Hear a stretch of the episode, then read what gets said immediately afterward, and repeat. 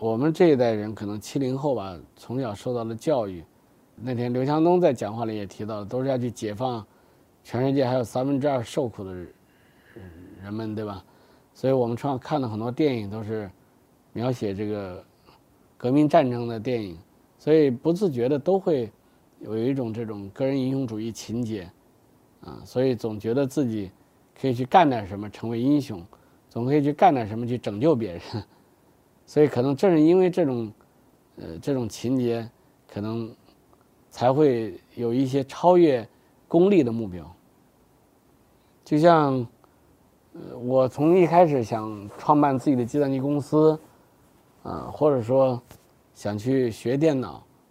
想去做软件这个行业，就是我从来不担心我用这个可以赚到钱，所以赚钱确实不是我的目标。我总是想到说，我能不能做一个产品让所有人都用，我就觉得特别有成就感。因为因为今天这个时代，我已经不可能拿起一个枪去上战场，对吧？所以英雄的这个含义可以通过别的方式来表现。所以我我在想，我之所以会有这样的目标，可能还是跟这个个人英雄主义有关系。